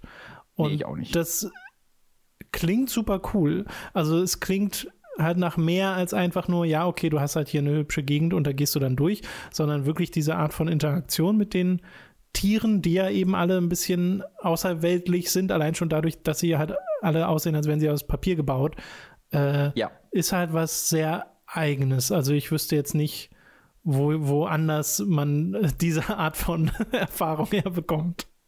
Absolut, das stimme ich dir absolut zu. Also das, das, findet sich auch viel in der Umgebung wieder. Du, find, du, du bist halt schon in recht unspektakulären Höhlen und äh, Wüstenumgebungen mhm. unterwegs, äh, das schon. Aber du hast halt immer wieder, dass irgendwie der Himmel aufbricht oder plötzlich bricht der Boden ein und dann kommt da, entstehen da irgendwelche Papier-Naturphänomene, die unglaublich spektakulär sind. Und auch wirklich, also das Spiel macht immer wieder Angst, äh, weil du halt in dieser ja. fremden Umgebung bist äh, auch wieder ein bisschen Another World und die sehr dir feindlich gegenüber immer wieder wirkt, aber die Tiere nicht unbedingt, sondern eher die Umgebung selbst und du einfach nicht verstehst immer wieder, was du da gerade siehst. Äh, und das finde ich so geil, dieses Gefühl zu haben, eine wirklich fremde Welt zu entdecken. Ja, das ist super. Also finde ich schön, dass äh, der Entwickler von so einem Klassiker dann hier nochmal sich ein bisschen austoben kann. Ich weiß zwar ja. nicht, wie viel Anklang sowas wie Paper Beast aktuell finden kann, aber ich hoffe, dass es nicht komplett untergeht. Ich auch. Also ich bin wirklich überrascht davon, wie viel Produktionswerte das Ding hat, wie toll diese Viecher mhm. animiert sind, wie die sie anhören, was sie immer wieder in der Umgebung auch grafisch präsentieren. Das ist wirklich richtig hochwertig. Äh, und äh, wenn ihr eine PlayStation VR habt, da ist jetzt auch eine Weile nichts Großes mehr erschienen, zumindest nichts, was ich mitbekommen habe, ist das, glaube ich, wirklich etwas, äh, was man sich näher angucken sollte. Ist auch ein Spiel, äh, also das ist ein bisschen schade, es gibt keine großen Optionen oder so. Das heißt, dieses Spiel spielst du im Sitzen mit einem Controller. Ähm, äh, und das, das ist es eigentlich. Du kannst auch nicht irgendwie frei laufen, das Teleportieren ist auch fest vorgegeben. Ähm, aber wenn ihr nach sowas sucht, dann ist das wirklich großartig. Ich sehe gerade, dass der Erik Chahi oder wie auch immer man ihn ausspricht, ja auch From Dust gemacht hat. Ah, richtig, genau. Ich glaube sogar, das war vielleicht sein aktuellstes, oder? Das ergibt voll Sinn. Ja. ja. ja, ich glaube, es ist tatsächlich das aktuellste. Also ja, jetzt vor Paper Beast, logischerweise. Vor Paper Beast, genau. Äh, das Spiel kommt morgen ähm, raus auf der PlayStation. Ach so, okay. VR. Ja, cool dann soll es das doch gewesen sein zu Paper Beast. Ich habe noch ein Spiel, zu dem ich äh, kurz etwas sagen möchte, nämlich noch einmal Grand Blue Fantasy versus das Fighting Game von Arc System, äh, das ich ja schon auf der Konsole sehr mochte, habe ich ja vor einer ganzen Weile schon mal drüber geredet. Äh, das ist super spaßig und ich habe jetzt mal die PC-Version davon gespielt. Und die macht für mich den Singleplayer-Modus noch mal eine ganze Ecke äh, äh, besser, weil der Flow verbessert wird, einfach nur, weil die Ladezeiten kürzer sind. Weil du hast nämlich in diesem Modus, das ist ja so ein RPG-Modus, wo du manchmal in so eine Art Beat'em-up-Kämpfe kommst und die sind halt nie so wahnsinnig lang, die Kämpfe. Du hast dann so äh, nicht mal fünf Minuten, in denen du halt kämpfst und Sachen platt machst und danach bekommst du Belohnung und dann kommt eine kleine Ladezeit, du gehst wieder ins Menü, wählst deinen nächsten deine nächste Mission aus und dann kommt wieder eine mhm. Ladezeit, mhm. gehst wieder in den Kampf, der ist wieder relativ fix vorbei, wieder Ladezeit, wieder Menü, dann vielleicht mal einen Bosskampf, der ein bisschen länger dauert, aber halt viele Ladezeiten. Und die mhm. signifikant zu reduzieren durch eine PC-Version ist super. Also auch ein bisschen so ein Ding ist ein Kritikpunkt an der Konsolenversion, der halt hier sehr krass abgeschwächt wird und finde ich den Flow von diesem, dieser Singleplayer-Erfahrung um einiges verbessert, äh, weil ich da richtig gemerkt habe, dass da dann diese ganzen Mechaniken ein bisschen mehr greifen und ich halt nicht mehr denke, ich warte hier die Hälfte der Zeit. Also Hälfte der Zeit ist auch übertrieben, aber ne, wenn du so viele Ladezeiten hast, dann kann das subjektiv sich manchmal nach mehr anfühlen, als es eigentlich ist. Und die PC-Version schwächt das stark ab. Deswegen, falls ihr daran Interesse habt, vielleicht dann die zur PC-Version greifen, ist allerdings mit, ich glaube, 60 Euro sind es auf dem PC recht teuer. Also vielleicht mag man da eher ein bisschen warten. Ich weiß jetzt nicht, ob einem das äh, äh, ähm, der, der Inhalt des Spiels wert ist, weil ich weiß jetzt auch gar nicht, wie lange der RPG-Modus ist, wie lange man braucht, um den durchzuspielen. Äh, mhm. Habe ich bisher noch nicht nachgeschaut und ich selbst bin auch noch nicht durch, äh, weil ich erst nur die ersten paar Kapitel gezockt habe auf dem PC und ansonsten ja auch äh, viel einfach nur so random Versus-Kämpfe gemacht habe, weil mir das Kampfsystem, obwohl es halt ein bisschen simpel ist, immer noch wahnsinnig viel Spaß macht, weil du auch einfach, also es sieht ja fantastisch aus, Grand Blue Fantasy Versus ist ja voll die Augenweide. Äh, deswegen immer noch die gleichen positiven und Kritikpunkte von der Konsolenversion. Die treffen auch bei Grand Blue Fantasy Versus äh, drauf zu, nur eben nicht mehr der der Ladezeiten. Und das wollte ich an der Stelle nur einmal erwähnen für die Leute, ja. die nach einem Kampfspiel suchen und die da auch auf dem PC nicht abgeneigt sind, sich das dazu. Mhm. Ich spiele das ja auch einfach mit einem PlayStation 4 Controller, kannst ja einfach anschließen, wird alles erkannt, total problemlos und äh, macht ja. da genauso viel Spaß. Cool. Danke für, die, äh, für das Update. Dann sind wir auch durch für diese Woche mit den Spielen, mit den News und äh, diesem Podcast. Das hat wieder sehr viel Spaß gemacht, Robin. Es gibt doch einiges zu zocken. Doom Eternal, Animal Crossing, Paper Beast, Gram Blue. Heute kommt noch äh, das eine VR-Ding, das ich nicht kannte, was du vorhin erwähnt hast. Und äh, demnächst erscheinen Resident Evil 3 und Final Fantasy und oh mein Gott. Ja, ich habe auch, also für mich, also ich habe jetzt so, also ich bin gerade sehr, sehr happy natürlich, kann ja, man sich vorstellen, ja. mit meiner ganzen Lebenssituation. Ähm, und die letzten drei Tage waren halt unfassbar anstrengend. Wir sind beide komplett fertig mit der Welt, aber ja, ich habe so vorstellen. richtig Bock, jetzt hier die letzten Sachen aufzubauen, einzuräumen ähm, und mich dann auch wirklich nur noch auf Schreiben für Hooks, äh, Skript schreiben und dann zocken und streamen zu kümmern. Ähm, da freue ich, ich freue mich da sehr, sehr drauf. Man kann ja auch direkt mal sagen, ne, du spielst ja Doom im Stream weiter, mhm. potenziell mit Katzen, die man zu sehen bekommt. Ich würde sogar nicht nur, also die Chance ist nahezu 100 Prozent, ähm, denn diese, also zumindest eine der beiden, zumindest Nemo äh, braucht Liebe immer oh. und ständig, äh, der wird irgendwann vorbeikommen, ja. Robin wird also ein Cat-Streamer. ich muss mal, ja, ich muss mal gucken, ob ich irgendwie eine, ein zweites Kamerasetup schon mal in OBS reinbaue, das weiter rausgesucht ist. Jawohl. Äh, so dass ich einfach, so dass ich draufdrücken kann, so dass sie rauszoomt und es sofort sieht, hier sie sitzt auf meinem Schoß und malträtiert gerade das Mikro oder so. Wäre ich stark dafür. Ist, glaube ich, ja, auch ich betriebswirtschaftlich auch. eine gute Investition. ich, ich habe schon so lustig gesagt, ich freue mich so, ich kann jetzt endlich sie alle monetarisieren. Ja, genau. Freut mich so sehr. äh, okay, äh, ihr könnt uns unterstützen auf, wo wir gerade bei Monetarisierung bin, auf äh, patreon.com slash hooked und steadyhq.de slash hooked. Ab 5 Dollar bzw. Euro erhaltet ihr da Zugriff auf alle exklusiven Inhalte. Zum Beispiel jede zweite Folge von Die Pokémon-Prüfer, die nämlich exklusiv ist. Äh, diese Woche, Mittwoch erscheint da die nächste.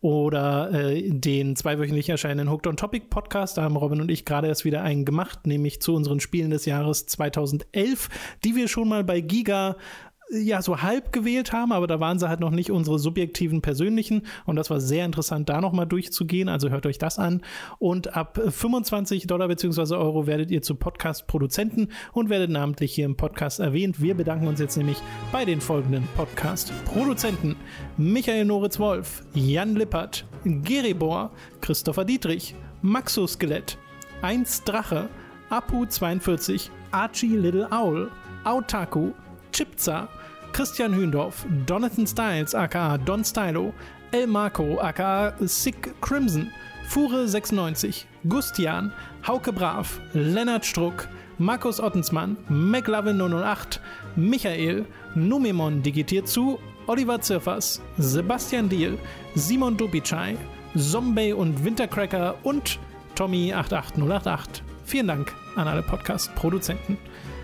Vielen, vielen, vielen, vielen, vielen Dank auch in dieser Situation äh, für euren Support. Sehr lieb. Genau, und ich hoffe, das war ein Podcast, der euch wieder Spaß gemacht hat. Ich hoffe, dass mit dem Audio mit der Audioqualität passt, ist wie gesagt jetzt nicht ganz so krass, wie wenn wir im Studio aufnehmen, logischerweise. Aber man kriegt es ja trotzdem hin. Und es macht trotzdem ich glaube Spaß. auch. Ich glaube, wir sind, ich glaube, wir sind immer noch qualitativ äh, ganz, ganz okay dabei. Das geht schlimmer. Das geht schlimmer, Tom. Genau. Das geht immer schlimmer. Also ich finde, das können wir uns aufdrucken bei Hooked. Das, das geht schlimmer. es, es, es, hätte schlimmer sein können, genau. Dann euch noch einen wunderschönen Tag von mir auch. Genau, generell eine schöne Woche. Ich hoffe, ihr findet etwas zum Zocken. Gerade gibt es da mehr als genug Auswahl und äh, kommt gut durch die Zeit. Äh, bleibt sicher da draußen. Äh, bis zum nächsten Mal. Tschüss. Tschüss.